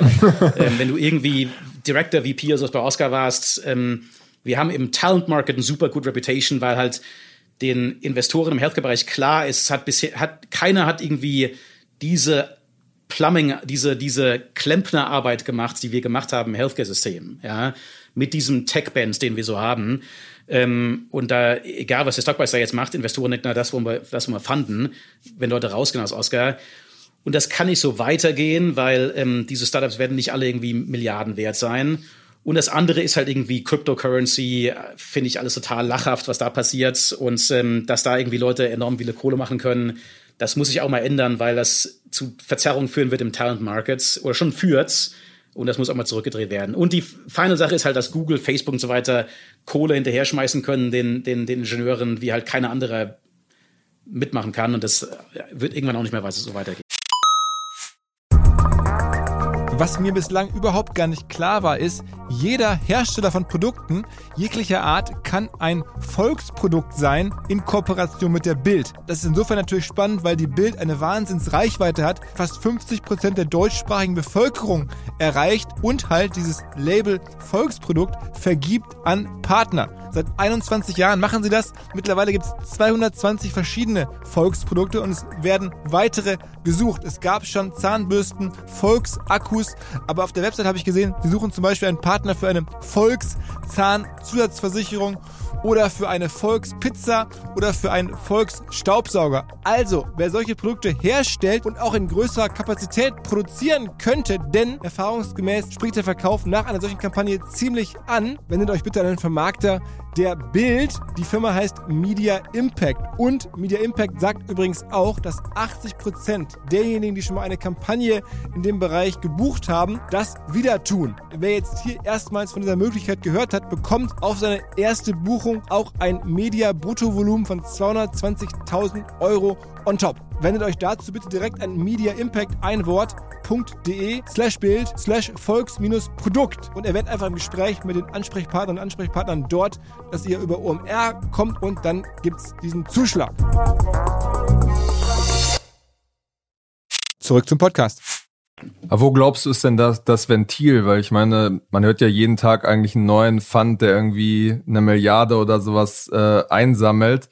Und dieses Geld hat ja auch einen unglaublichen Anlagedruck. Also wo ist quasi das Ventil, ja. dass in einem Startup-Markt die, die Bewertungen wieder sinken? Das ist das Problem. Also, du hast genau die richtige Dynamik da angesprochen. Solange noch viel Kohle ist in den Private Market Funds, werden die Private Market Valuations auch nicht runtergehen. Die konkrete Dynamik kann ich, das wusste ich, wusste ich vorher auch so nicht, aber du kannst, ist, mittlerweile gibt es ja ganz viele Crossover-Investors. Co2, Tiger, ja, alles quasi in beiden Märkten drin, ja, Private und Public. Und wir fragen uns immer so, warum kaufen die nicht irgendwie, warum kaufen nicht mehr von denen die Stocks, die jetzt irgendwie irgendwie gebietet, abgebietet worden sind, äh, aufgeschlagen worden sind. Und der Grund ist, oder einer der Gründe ist, dass diese Stocks Mark-to-Market werden müssen. Also das heißt, wenn du ein, wenn du ein Hedgefonds bist und du hast irgendwie Public Market Company Stocks, hast du jeden Tag einen Preis. Und du musst Mark-to-Market machen. Und das heißt, dein Portfolio wird runtergehen und wird hochgehen. Ja?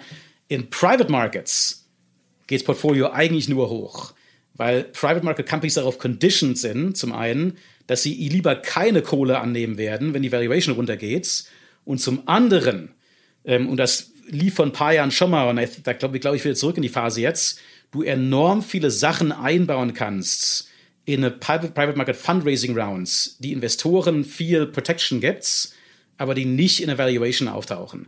Also wenn du mal genau schaust, gibt es enorm viele Startups mittlerweile, die irgendwie auf dem Papier drei Milliarden wert sind, aber die irgendwie eine zwei Milliarden Liquidation Preference haben. Ja, also die quasi irgendwie eine Milliarde eingesammelt haben auf einer 2x Liquidation Preference und irgendwie alle möglichen IPO-Ratches drin haben. Das heißt, die Investoren kriegen quasi ihr Geld zurück, selbst wenn die Company irgendwie drei Milliarden wert wäre im, im IPO. Äh, und sonst niemand anderes kriegt überhaupt erstmal was. Wenn die, die Company muss über drei Milliarden rübergehen, otherwise the value of the equity, common equity zero. Und ähm, das sind alles Sachen, die Private Market Valuations quasi künstlich noch hochhalten werden, glaube ich. Ähm, da wäre ich enorm vorsichtig als jemand, der in, in eine Company reingeht und irgendwie denkt, oh, I'm gonna get percent of, percent of equity and whatever, that's what I'm gonna get from the company. Weil man das oftmals nicht versteht als Ingenieur oder sowas. Als, irgendwie als Co-Founder versteht es oftmals nicht. Und ich wäre auch vorsichtig irgendwie als neuer Founder, der jetzt irgendwie sofort 100 Millionen einsammeln, weil diese Liquidation Preference kriegst du nicht mehr weg. Ja? Da bist du sofort irgendwie drin, drin gelockt. Liquidation Preference heißt, dass die ersten ja. ähm, dass die ersten 100 Millionen oder sowas an, an Investoren zurückgehen, one aber, one. Aber das heißt ja eigentlich, wenn man jetzt sozusagen deine, deine Einschätzung hört, als, als Kleinanleger jetzt oder als Normalanleger, ähm, der jetzt ohne große irgendwelche Write-Downs oder Write-Ups oder sowas denkt, einfach nur irgendwie Geld verdienen möchte, dass es attraktiv sein könnte, jetzt in die gerade heruntergebieteten oder eine, äh, eingebrochenen Tech-Aktien rein zu investieren. Also in dem Sinne ist ja rein schon makromäßig hergeleitet vielleicht Oscar ein gutes Investment. Also ähm, jetzt, ich soll als CEO sollte ich nicht über Oscar reden ähm, und Stockprice da natürlich, ähm, äh, irgendwie SEC und so weiter, Public Company Regulation. Allgemein gesehen ähm, ist das keine schlechte Idee, mal zu gucken, welche von den Co Companies sind alle indiscriminately gefallen. Das sehen wir genauso. Also wir haben Companies in unserem Bereich, die haben irgendwie SEC Investigations gegen sie. ja? Und irgendwie Department of Justice Investigations. Und die sind genauso viel oder gefallen wie wir. Das macht überhaupt keinen Sinn eigentlich, weil völlig anderes Risikoprofil. Von daher kann ich, würde ich schon sagen, ähm, dass man schon schauen könnte, wer ist gleich viel gefallen wie andere vom Peak und wo ist vielleicht die Story doch noch anders von dem, was man so irgendwie lesen kann, wenn du mal S1 liest und wenn du mal irgendwie Public Filings liest und so weiter. Das ist, glaube ich, schon keine schlechte Idee. Ähm, ähm, da so ein bisschen, da, da ist ein schon, da wird sich Spreu vom Weizen auf jeden Fall trennen. Äh, wir werden hart daran arbeiten, dass Oscar eine von den Weizen ist. Hoffe ich, dass das mal richtig ist, die mhm. von den beiden. Ja. ähm, aber ähm, äh, da gibt's auf jeden Fall Opportunities, glaube ich. Ähm, ich würde nicht jetzt irgendwie in, glaube ich, in neue Börsengänge reingehen, weil da die, die, die Banks mittlerweile zu gut sind mit Investoren, da nochmal den Preis zu pumpen ähm, und der äh, und die Banken mittlerweile zu gut, zu sehr gelernt haben, dass da die die ersten so quasi Pops, dass sie nicht, dass sie nicht bergab gehen. Also da jetzt irgendwie auf Robinhood reinzugehen und zu sagen, I'm gonna be part of the IPO, das halte ich für eine schlechte Idee. Ja, das ist also das ist ja so eins von diesen Democratization of in Investment of Everything, Robinhood und Public.com und so weiter, die jetzt irgendwie ermöglichen, da jetzt in, in IPOs zu kaufen, würde ich auf keinen Fall machen. Mhm. Mhm. Also wenn da, da sind die, ja. Nochmal, also super spannend, also weil ich meine, gerade auch, weil jetzt wir über Oscar hinaus ja viel von dir lernen können, was du da du sozusagen am ganzen Herzen der, auch dieser ganzen Investorenszene drin bist. Ähm, äh, Nochmal ganz eine operative Frage, weil was mich interessiert bei Oscar ist, wenn man nur sechs Wochen Marketing machen kann, wie macht man das denn eigentlich? Ja. Also das heißt, ihr pumpt das ganze Marketingbudget in diese sechs Wochen rein und dann macht ihr irgendwie offensichtlich kein Sponsoring, weil das geht ja nicht für sechs Wochen, sondern dann macht man irgendwie alles in Google, alles in YouTube, alles in Fernsehen. Wie macht man das dann? Ja, das ist da, so, also wir, wir, wir sind mit, so, also ein Ort, in dem wir wirklich geschrumpft sind, und das, das war auch eine große Diskussionssache im S1 und so weiter, ist New York. Wir sind in New York, weil wir vor ein paar Jahren noch irgendwie 50.000 Mitglieder, mittlerweile sind wir unter 20.000. Und das ist, ähm, deliberate, weil New York eben einfach kein guter Health Insurance oder Healthcare Market ist. Es ist zu sehr reguliert und auf die falsche Art und Weise. Ich bin generell ein Freund von Regulierung, aber in New York ist es, äh, ist es einfach leider falsch ähm, gelaufen da. Und wir haben, wir, in New York haben wir einfach kein gutes Business. Und von da haben wir das ab viel versucht zu, sch zu schrinken. In allen anderen Staaten sind wir enorm gewachsen. Also da mal das nochmal einen weiteren Data-Punkt da. Vor ein paar Jahren noch, als wir in New York noch sehr aktiv waren, haben wir wirklich einmal im Jahr quasi komplett hier die, die U-Bahn vollgekleistert. Ein anderer Claim to Fame, der auch verbrieft ist, gibt es, glaube ich, im Wall Street Journal Artikel darüber, war, dass Oscar die erste Tech-Startup, Venture-Funded Startup war, das jemals in der US, in der, in der New York U-Bahn im Subway Advertisement hat. Wenn du heute mal in der U-Bahn hier bist, ist alles Tech-Startups. Wir waren damals echt die Ersten, die es gesagt haben. Es gab ein legendäres Meeting mit, mit, mit zwischen uns und den ganzen Partnern von Coastler Ventures, von Not Coastler, einer von unseren frühen Investoren. Ähm, und da waren die ganzen Investoren da, irgendwie, ich weiß noch, der Keith Boyce, for example, der heute ja ein großer Cryptocurrency-Fan ist, ein Open Door und so weiter. Und die haben uns damals, die haben uns fast gefeuert weil sie sagten, you guys are fucking idiots for advertising the subway, nobody does that, that's a dumb idea, you should have to be doing everything online. Also alles irgendwie Google Ads und so weiter. Und wir dachten damals echt, Insurance ist eine Sache, die du nicht irgendwie einfach nur kaufst, damals noch zumindest, wenn du irgendwie eine Online-Ad klickst. Das war damals auch genau noch so. Und es war wirklich so, dass, ähm, dass New Yorker noch heute Oscar oft irgendwie kennen. Oh, you guys are one with the subway ads. Die seid die Leute mit den mit irgendwie der U-Bahn-Advertising, mhm. ähm, wo wir schon seit fünf Jahren nicht mehr gemacht haben. Und das ist halt genau ein, ein, Punkt darin, dass wir echt enorm präsent waren in vier Wochen und dann nie wieder danach. und ähm, also das ist eine komische Sache an, an, an unserem Marketing. Mittlerweile machen wir es ein bisschen cleverer. Wir haben da so Brand-Marketing ähm, unter den Jahren verteilt. Wir können mit unseren Ärzten so ein bisschen mehr machen. Und wir haben halt ein bisschen mittlerweile ein großes ähm, äh, Broker- und Agentennetzwerk, ähm, was auch sehr ironisch ist, weil wir eigentlich dachten, oh, Oscar Online Everything, ähm, der größte Teil von Oscar momentan wird von Agenten verkauft. Und ein Grund, ein Grund ist, dass ähm, ein Großteil der Leute in dem Obamacare-Markt sind ähm, niedrigeres Einkommen, Leute im niedrigeren Einkommenbereich. Das sind Putzkräfte, es sind ähm, quasi Halbtagsrestaurantkräfte und so weiter. Ähm, äh, und in den USA ist es nochmal ein sehr viel niedriger Einkommenslevel als in Deutschland zum Beispiel. Also in den USA ist irgendwie größere, höheres Average in Deutschland, äh, niedrige Volatility. Wenn ich Amerikaner mich fragen, explain Germany, sage ich immer, higher average, lower volatility, America, lower average, higher volatility. Ja? das ist eine sehr simple Formel. Und ähm, diese niedrigen Einkommens Leute, die kannst du echt am besten erreichen, wenn du irgendwie jemanden hast, der in die lokale Kirche geht und den quasi irgendwie schönen Stand hier, Oscar im Hintergrund, irgendwie Aufkleber verteilen und irgendwie sagen, hey, ja, ich habe eine tolle Insurance Company für dich hier. Und so verkaufen wir den großen Teil der Policen. Aber sag mal, was mich jetzt gerade bei deiner New York-Erklärung noch ähm, überrascht hat, ist, ihr seid von 50.000 wieder runtergegangen. Das heißt, ihr habt schon auch ziemlich viel Churn. Ich hätte jetzt gedacht, wenn man einmal eine Versicherung verkauft oder gekauft hat, dann ist es zumindest in Deutschland mein Gefühl, dann ist man da locked in für Jahre oder Jahrzehnte vielleicht. Bei euch scheint es ja schon sehr volatil, dass man da irgendwie nach einer gewissen Zeit wieder rauschurnt. Genau das ist einer der großen Fragepunkte der, der ähm, Public Markets und auch mit Rechts. Also wenn jetzt mal ich, was ich mir nie erklären kann, ist, warum Companies wie Chime und ähm, irgendwie die Neobanks, No Nubank, whatever, warum die so, warum die so einen riesen Valuation Gap zu uns haben. Das verstehe ich überhaupt nicht weil Banking way more competitive ist than Insurance. Äh, Goldman Sachs ist, ist, ist, ist, eine viel intelligentere Company als jetzt irgendwie die US Health Insurers oder sowas. No offense. Ja. Ähm, und die müssen mit denen competen. Und ein Grund ist, dass eben, wenn du mal so einen Bankaccount hast, bist du wahrscheinlich erstmal für eine Weile drin. Für meine wird es jetzt auch irgendwann wieder ändern, by the way. Wenn jeder, jeder mal irgendwie fünf Banken, Neobanks hat, dann kannst du auch sehr schnell dazwischen und hinterher wechseln. Aber im Obamacare Markets war das in den letzten Jahren so, dass der Churn, ähm, dass, dass es einige Leute gibt, die wirklich so sagen, give me the lowest price and I don't care about the rest. Und die wechseln dann quasi Jahr für Jahr. Das ist eine Folge, eine Sache. Die andere Sache ist, dass eben Leute Obamacare nur kaufen können, wenn sie von ihrem Job keine Versicherung bekommen. Und es gab viele Leute, die irgendwie quasi irgendwie ein Jahr mal irgendwie Freelancer sind, dann wieder für Google arbeiten, dann wieder Freelancer und die kommen dann quasi raus aus Oscar, kommen wieder rein in Oscar und so weiter. Und ähm, da sehe ich die Märkte hintrenden zu mehr Retention.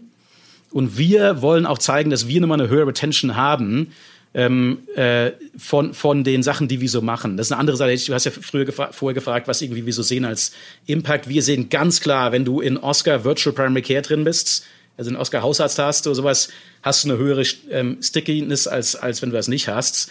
Und das sind so Sachen, wo wir uns herauslösen können, glaube ich. Und ähm, je mehr der amerikanische Markt in Richtung auf Individualisierung geht, also je mehr auch irgendwie Firmen sagen, kauft doch einfach mal hier im offenen Markt Oscar oder sowas, desto mehr können wir unsere Kundenbasis quasi bauen und verteidigen. Ähm, und das ist also ist, ein, ist aber ein guter Punkt. Okay, okay. Okay, also ich, glaube, Kaspar, wir überziehen hier mit maßlos, weil es so spannend ist. Äh, im liebsten, ich glaube, wir müssen auch so langsam zum Ende kommen. Ich würde noch alle, eine, eine allerletzte Frage, weil das irgendwie wir gerade so ein bisschen ähm, fast schon ungewöhnlich war. Denn die meisten, mit denen wir sprechen aus der Tech-Branche, die sind natürlich auch immer so super krypto-bullish. Ja? Jetzt hast du gerade so ein bisschen angedeutet, ja. gerade im Nebensatz, oh, das muss ich aber wieder ein bisschen runterkommen. Und da, äh, es klang so, als, als wenn du so ein bisschen einer wärst, der, der jetzt nicht so auf diesem äh, Mainstream-Tech-Krypto äh, ist das neue Gold und das wird jetzt alles auf 100.000 gehen, ähm, sondern dass du da ein bisschen skeptischer bist. Keine Laseraugen, ja? Wenn man als, genau, kein Diamond wenn man als Deutscher, wenn man als Deutscher kein wenn man als Deutscher kein Skeptik ist, ähm, ja. dann bist du ja nicht deutsch, ja. Also, ähm, das ist, also ich habe einen tiny authority, glaube ich, um über Krypto zu reden. Okay, ist small, aber existiert, glaube ich, schon. Die Arbeit, die wir damals in Stanford gemacht haben, das war 2001, 2002, 2003, so in dem, in dem Bereich. Wir haben, ähm, das war so der, der Zeitpunkt, an dem ähm, die ersten Peer-to-Peer-Netzwerke quasi populär wurden. Also ähm, Napster natürlich, kennt ihr ja auch noch. Ja. Irgendwie Kazaa war damals sehr populär, irgendwie hier File runterladen von irgendwie Kumpels, die irgendwie auf dem Peer-to-Peer-Netzwerk sind und so weiter.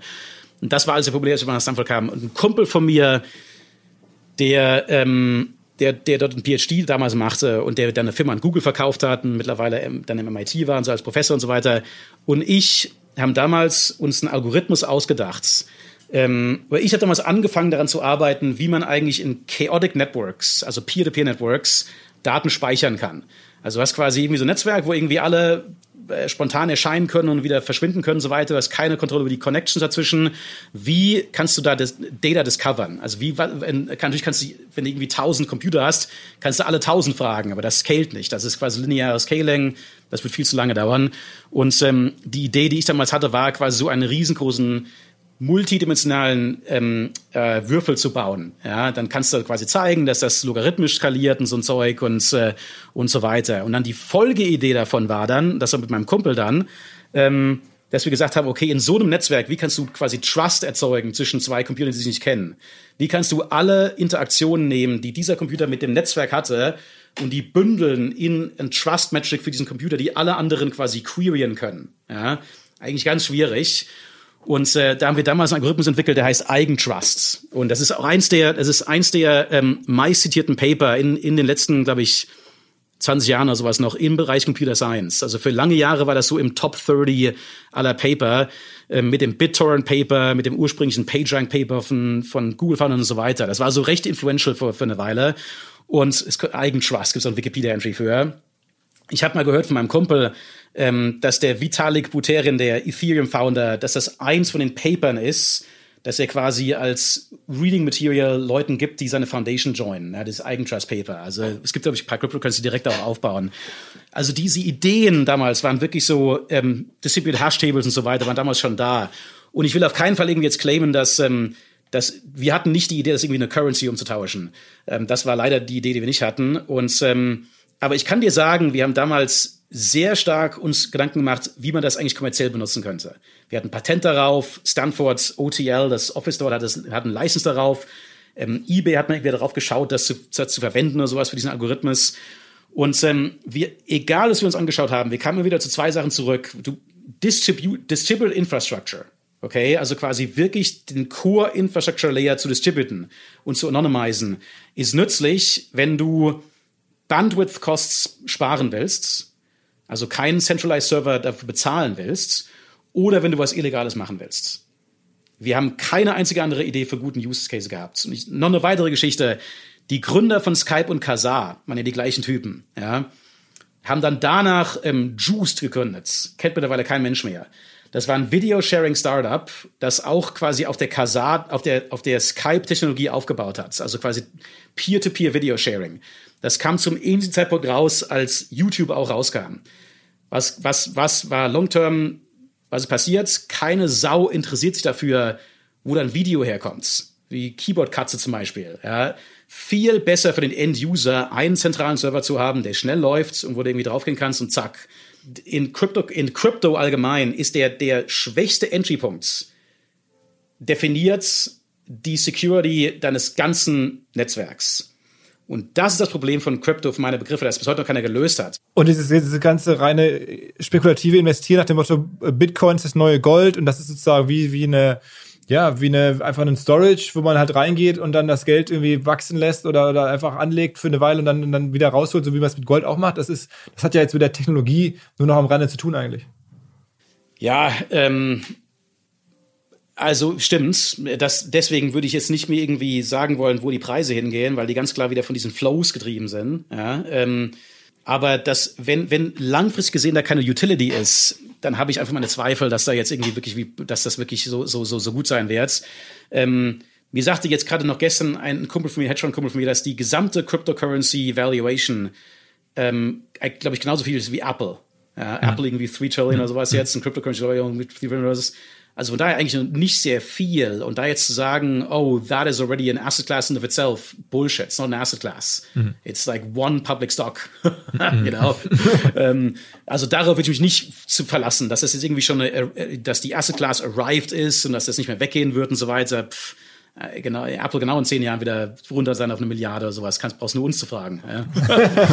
und NFTs oder sowas siehst du auch nicht als, als einen Anwendungsfall, ähm, der jetzt in den letzten Monaten zumindest populär war. Im Gaming-Bereich, als wir damals unsere Games hatten, ja, also hatten irgendwie so, wir haben ein Farm-Game gehabt, ein Café-Game und so weiter. Ähm, Scarcity of Items, Digital Items, funktioniert auch damals schon. Also da jetzt irgendwie so eine ganz tolle Kuh zu malen, also was für eine Farm, die nur fünf Leute kaufen können, auf jeden Fall kriegst du mehr Geld für, als für eine, für eine normale blaue Kuh oder sowas, oder schwarze Kuh oder so, naja. Ähm, also diese, die, so, so Assets, die was wert sein können digital, das glaube ich auf jeden Fall. Ähm, ich verstehe nicht, warum man dafür eine Distributed Infrastructure braucht. Das ist alles Core Gatekeeper. Ja, das sind alles irgendwie, klar, kannst du irgendwie in League of Legends ein, ein teures Item haben, aber League of Legends kann, das, kann das auch im Server run, der braucht keine Distributed Servers dafür.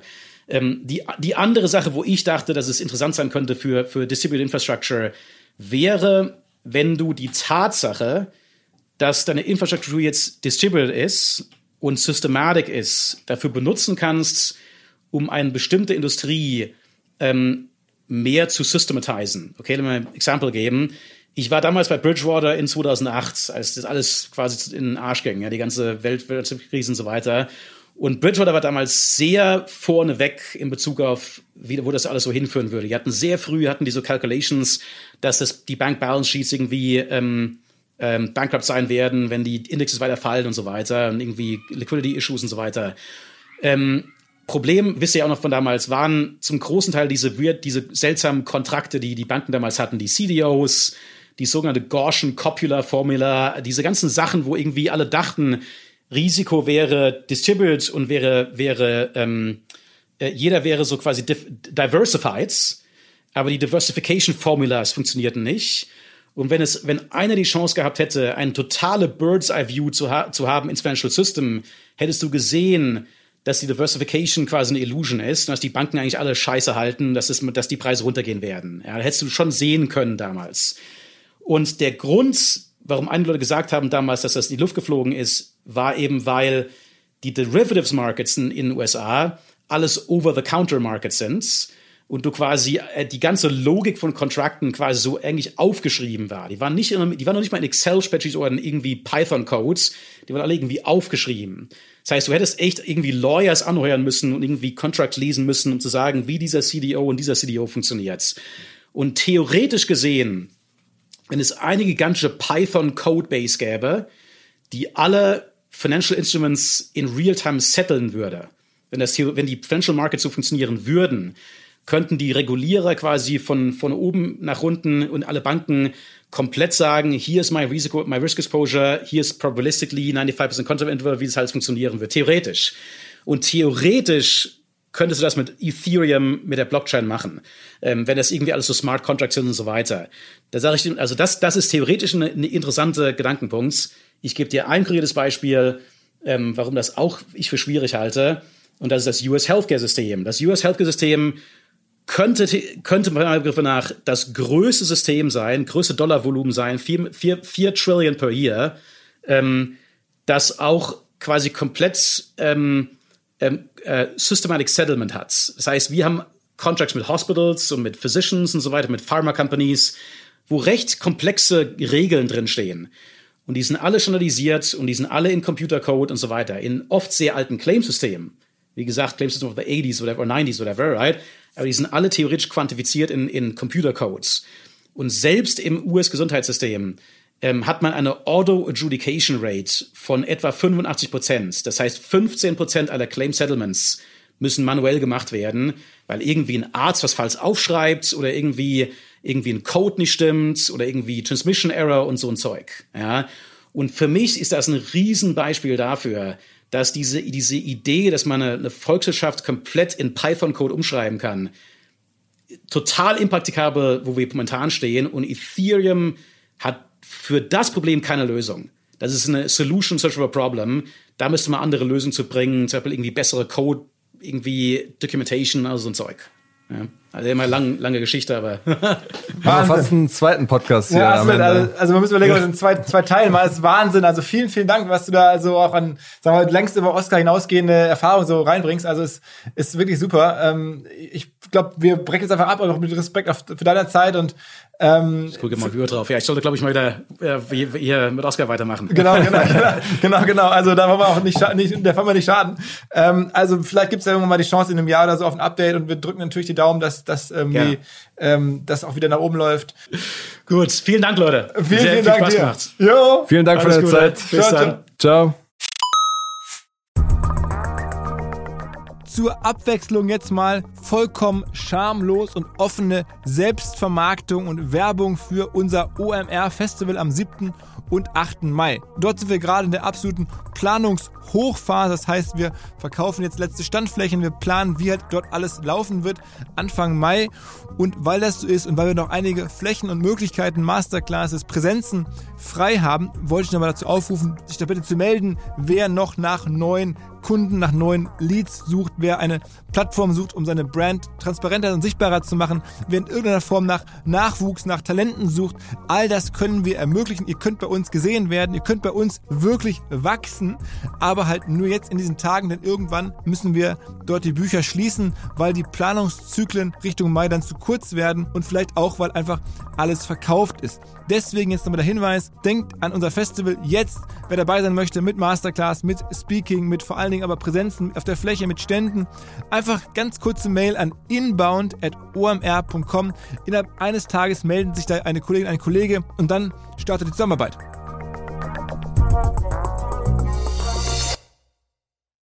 Zurück zum Podcast. Dieser Podcast wird produziert von Podstars bei OMR.